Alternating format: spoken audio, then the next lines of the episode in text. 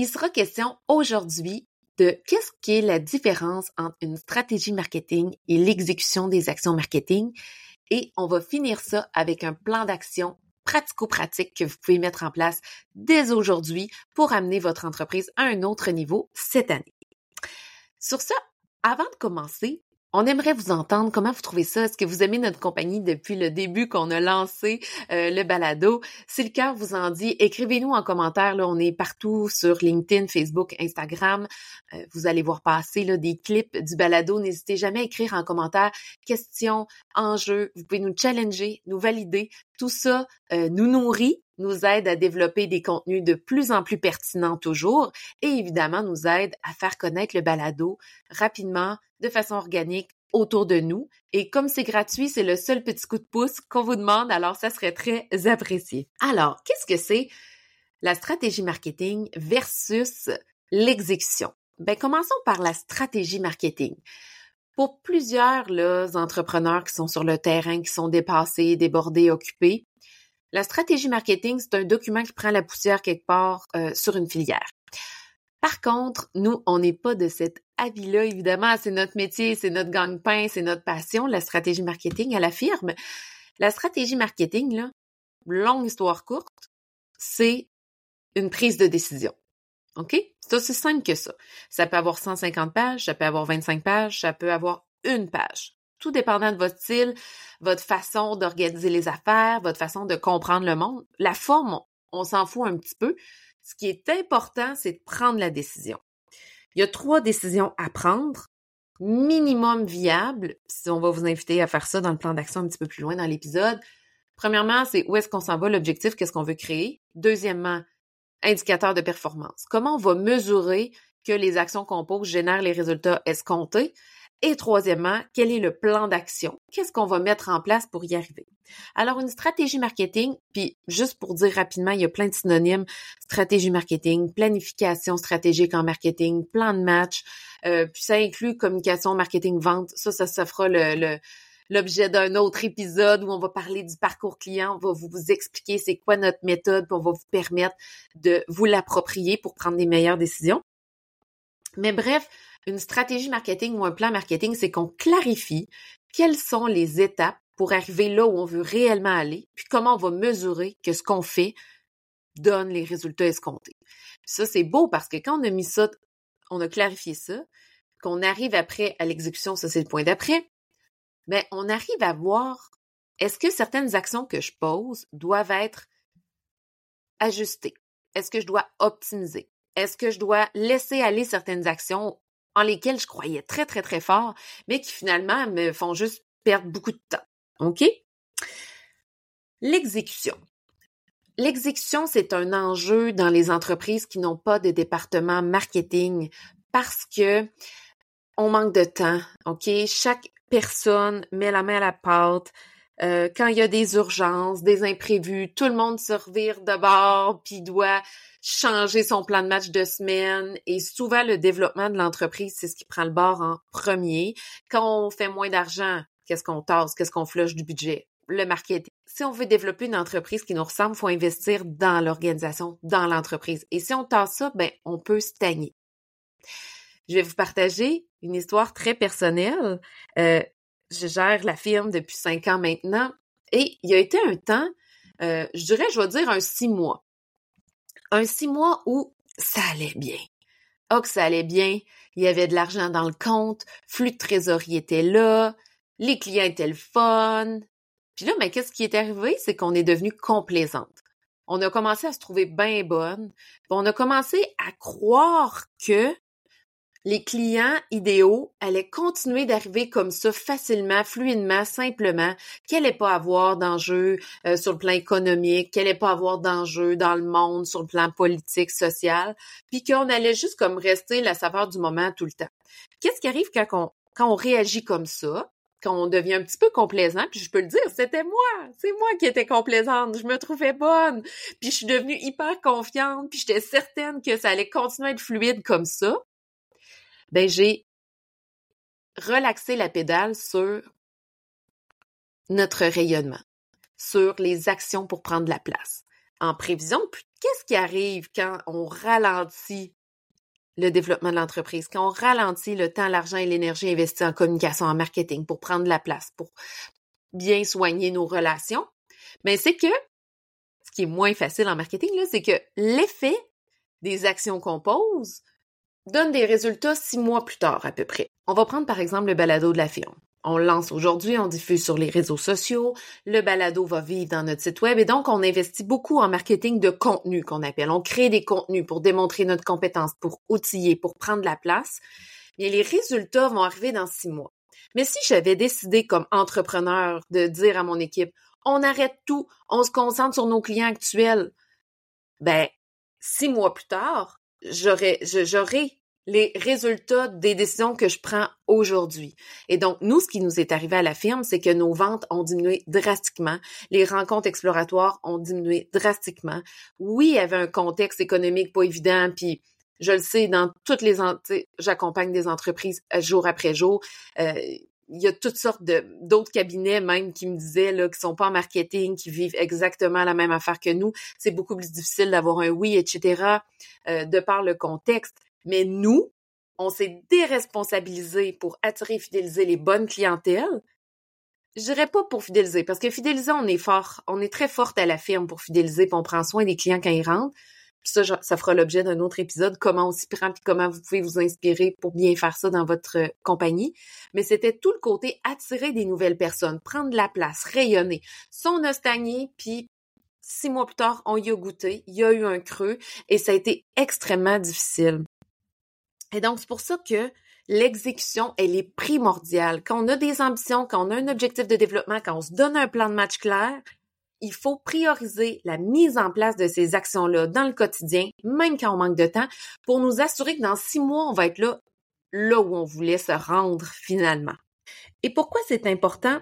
Ben, dans notre pratique à la firme, ce qu'on observe, c'est que les entrepreneurs, les gestionnaires qui n'ont pas compris l'importance de la planification stratégique en marketing et de la concrétisation des actions, souvent, ça se trouve à être soit des gens qui ont un, beau plan de match dans un planner qui est cute, qui est bien cute sur Instagram, mais qui se passe jamais rien, puis qui avance pas. Puis souvent, ben, ces gens-là, c'est certains qui vont être dépendants de subventions ou qui seront pas capables de se rémunérer.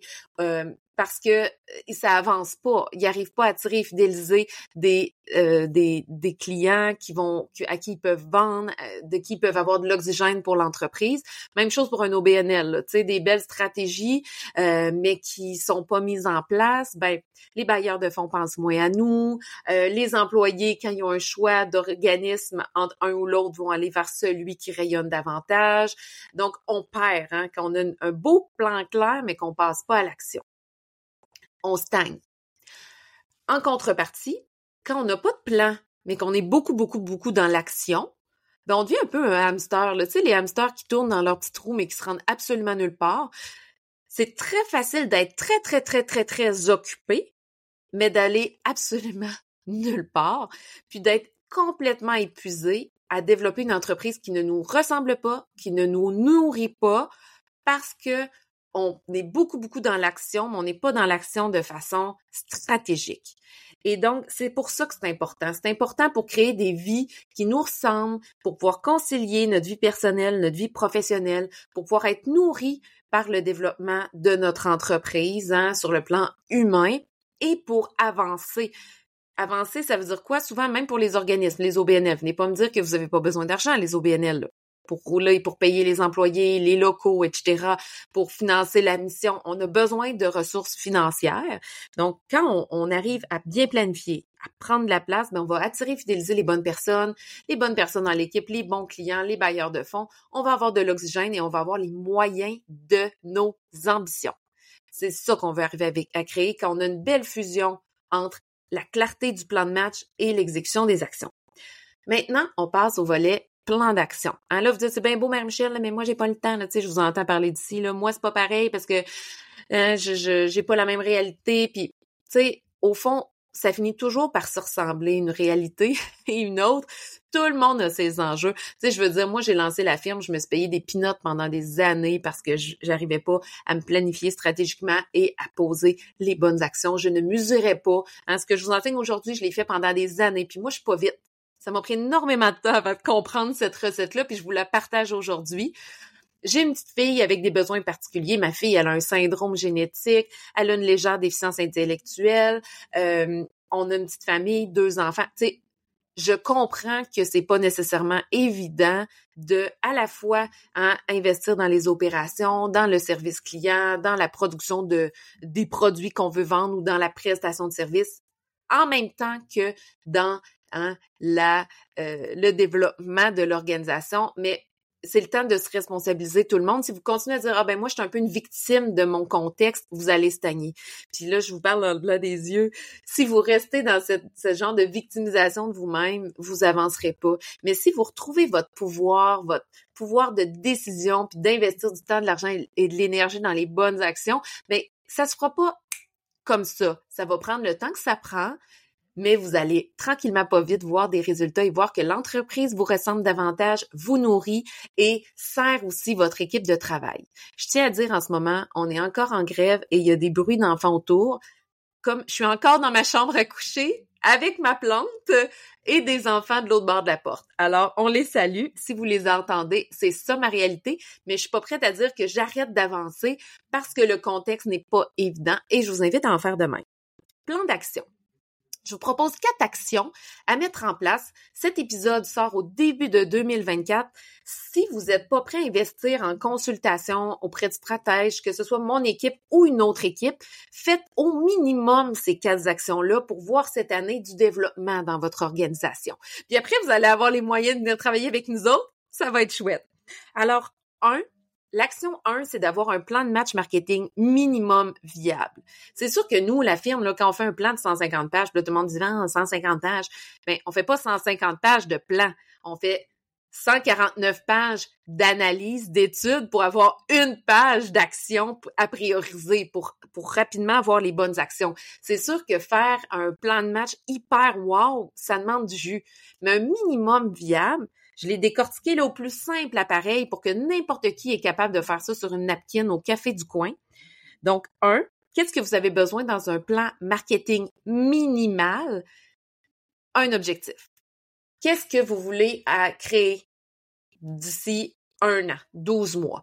Et puis nous, là, quand on ne sait pas par où commencer, là, euh, notre équipe, la question qu'on pose tout le temps, c'est je vais ouvrir le champagne si quoi à la fin de l'année. Puis là, j'en entends certains d'entre vous, ben Marie-Michel, j'ai pas besoin de quoi que ce soit pour ouvrir du champagne.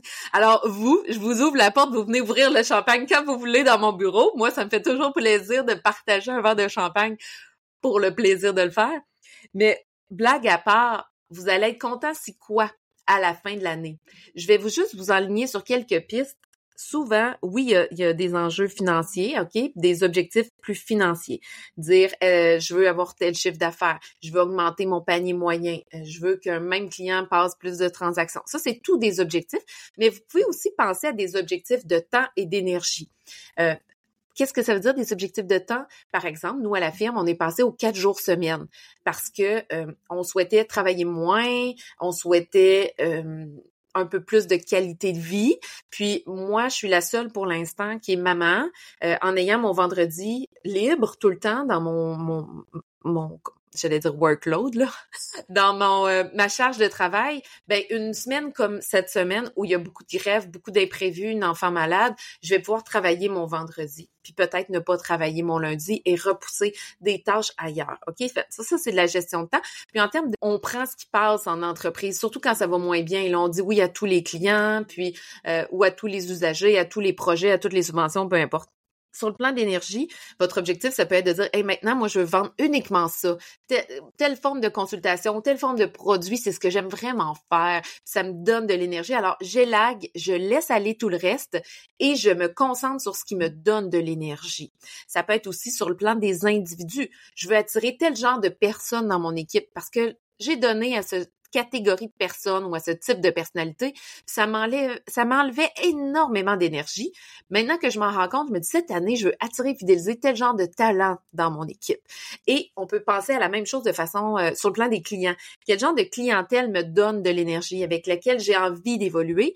Quel genre de clientèle maintenant je vais laisser aller? Et donc, ça, ce sont des objectifs sur le plan de l'énergie. Alors, dans un minimum viable, on peut s'en donner un seul. Puis dans un minimum viable plus plus, on peut se donner un objectif de temps, d'énergie et d'argent. Comme ça, par exemple, nous, à la firme, il y a, on a eu comme objectif de monter notre taux horaire pour augmenter notre productivité. Pour un mandat donné qui est forfaitaire, on voulait être payé plus cher pour chaque heure travaillée. On y est arrivé et on est hyper fiers, mais j'ai pas dit à mon équipe, comme pour faire plus d'argent, il faut travailler plus. J'ai dit à mon équipe, pour faire plus d'argent, en travaillant à quatre jours semaine, voici ce qu'on va mettre en place. Donc, l'objectif va nous permettre de mouler une réalité, va nous donner un cadre dans lequel on va évoluer et continuer de prendre soin de nous. Alors, minimum viable, un objectif. Deuxièmement, un indicateur de performance, minimum viable. On peut appeler ça aussi résultat clé. Donc, c'est de dire comment je vais mesurer que j'y arrive. Là, par exemple, je vais vous donner l'exemple concret de la firme. Moi, je calculais le taux horaire moyen des projets forfaitaires qu'on a vendus, puis je calculais le temps travaillé par semaine. Si on augmente l'argent qui rentre, on travaille toute la gang 80 heures semaine, moi, comme gestionnaire, j'ai échoué. Et donc, je calculais les deux paramètres. Troisièmement aussi, je calculais le, les clients qui renouvellent? Quel est notre taux de renouvellement, de fidélisation? Par exemple, un client qui a fait une stratégie marketing, est-ce qu'il vient en plan d'accompagnement ensuite avec nous? Puis ça, ça me disait, ben, est-ce qu'on augmente notre taux horaire en travaillant moins et en nous assurant que nos clients sont satisfaits et restent avec nous? Travailler moins puis que ça se résulte en une insatisfaction client, là aussi, j'aurais échoué comme gestionnaire. Alors ça, c'est très important de, de nommer les résultats clés et de, de, clarifier comment je vais faire pour mesurer qu'on a du succès cette année, qu'à tous les trimestres ou même à tous les mois, je vois ces chiffres-là monter. Donc, les décisions, les actions qu'on pose vont donner ce résultat-là.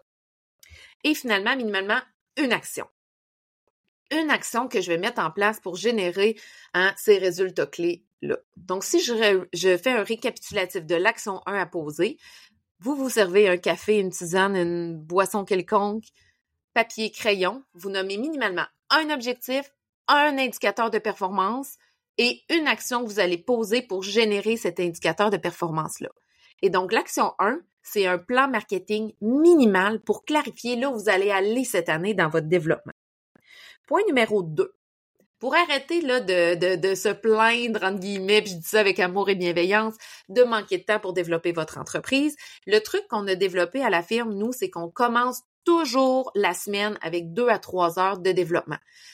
Donc, lundi matin, je le sais que mon équipe ne prendra pas ses courriels, ne sera pas dans Slack, ne va pas m'appeler avec une urgence parce qu'ils sont en train de faire leur développement d'entreprise. Avant de commencer la semaine, euh, elles investissent du temps dans des actions pour développer la firme marketing. Donc, elles ne seront pas sur des dossiers clients, elles ne seront pas en stratégie client. Et puis, après, ça va être fait. Parce qu'après, qu'est-ce qui se passe? C'est que là, les urgences embarquent, les clients appellent, euh, les projets évoluent, on est en rencontre et donc on perd un peu le focus firme. Donc, on commence la semaine comme ça. Et ça, je dois dire que c'est le post, la publication réseaux sociaux pour laquelle j'ai eu plus de rétroaction cette année. C'est celle-là dans laquelle je donnais ce truc-là. Il y a plein de gens qui ont mis ça en place, qui m'ont dit, oh my God, ça a changé ma vie, j'avance ma business. on parle de deux heures. Mais si toutes les semaines, vous investissez deux heures dans l'action que vous avez avoir choisie en, en point 1, bien, vous allez voir que ça avance tranquillement pas vite.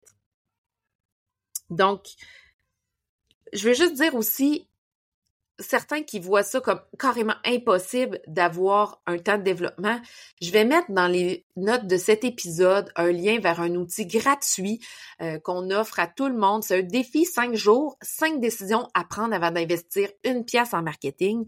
Et une de ces décisions-là, c'est d'organiser votre horaire de semaine, votre plan de semaine idéal. Alors, je vais mettre le lien dans les notes de cet épisode. Allez tout de suite, cliquez, vous inscrire, c'est gratuit, vous, intégrez votre prénom, votre et vous allez recevoir les courriels Alors, c'est vraiment un outil extraordinaire pour tous ceux qui, en 2024, veulent prendre leur horaire en main, veulent prendre leur budget en main, puis veulent enfin développer une entreprise qui leur ressemble. Vraiment, allez vous inscrire, c'est super simple. Point numéro 3. Au minimum, un indicateur qui est validé le premier du mois. Donc, ça, on revient à l'action 1 qui était clarifier votre plan de match en objectif, indicateur et action. Quand on arrive en point 3, c'est dire tous les premiers du mois, je mets une tâche à mon horaire d'aller mesurer l'indicateur, vous pouvez en avoir trois puis quatre, là. Mais c'est que le premier du mois, vous allez aller chercher votre chiffre et l'intégrer dans un petit tableau Excel. C'est pas obligé d'être compliqué. Mais à tous les mois, vous suivez ce chiffre-là, puis vous regardez, puis c'est important que ce soit quantitatif.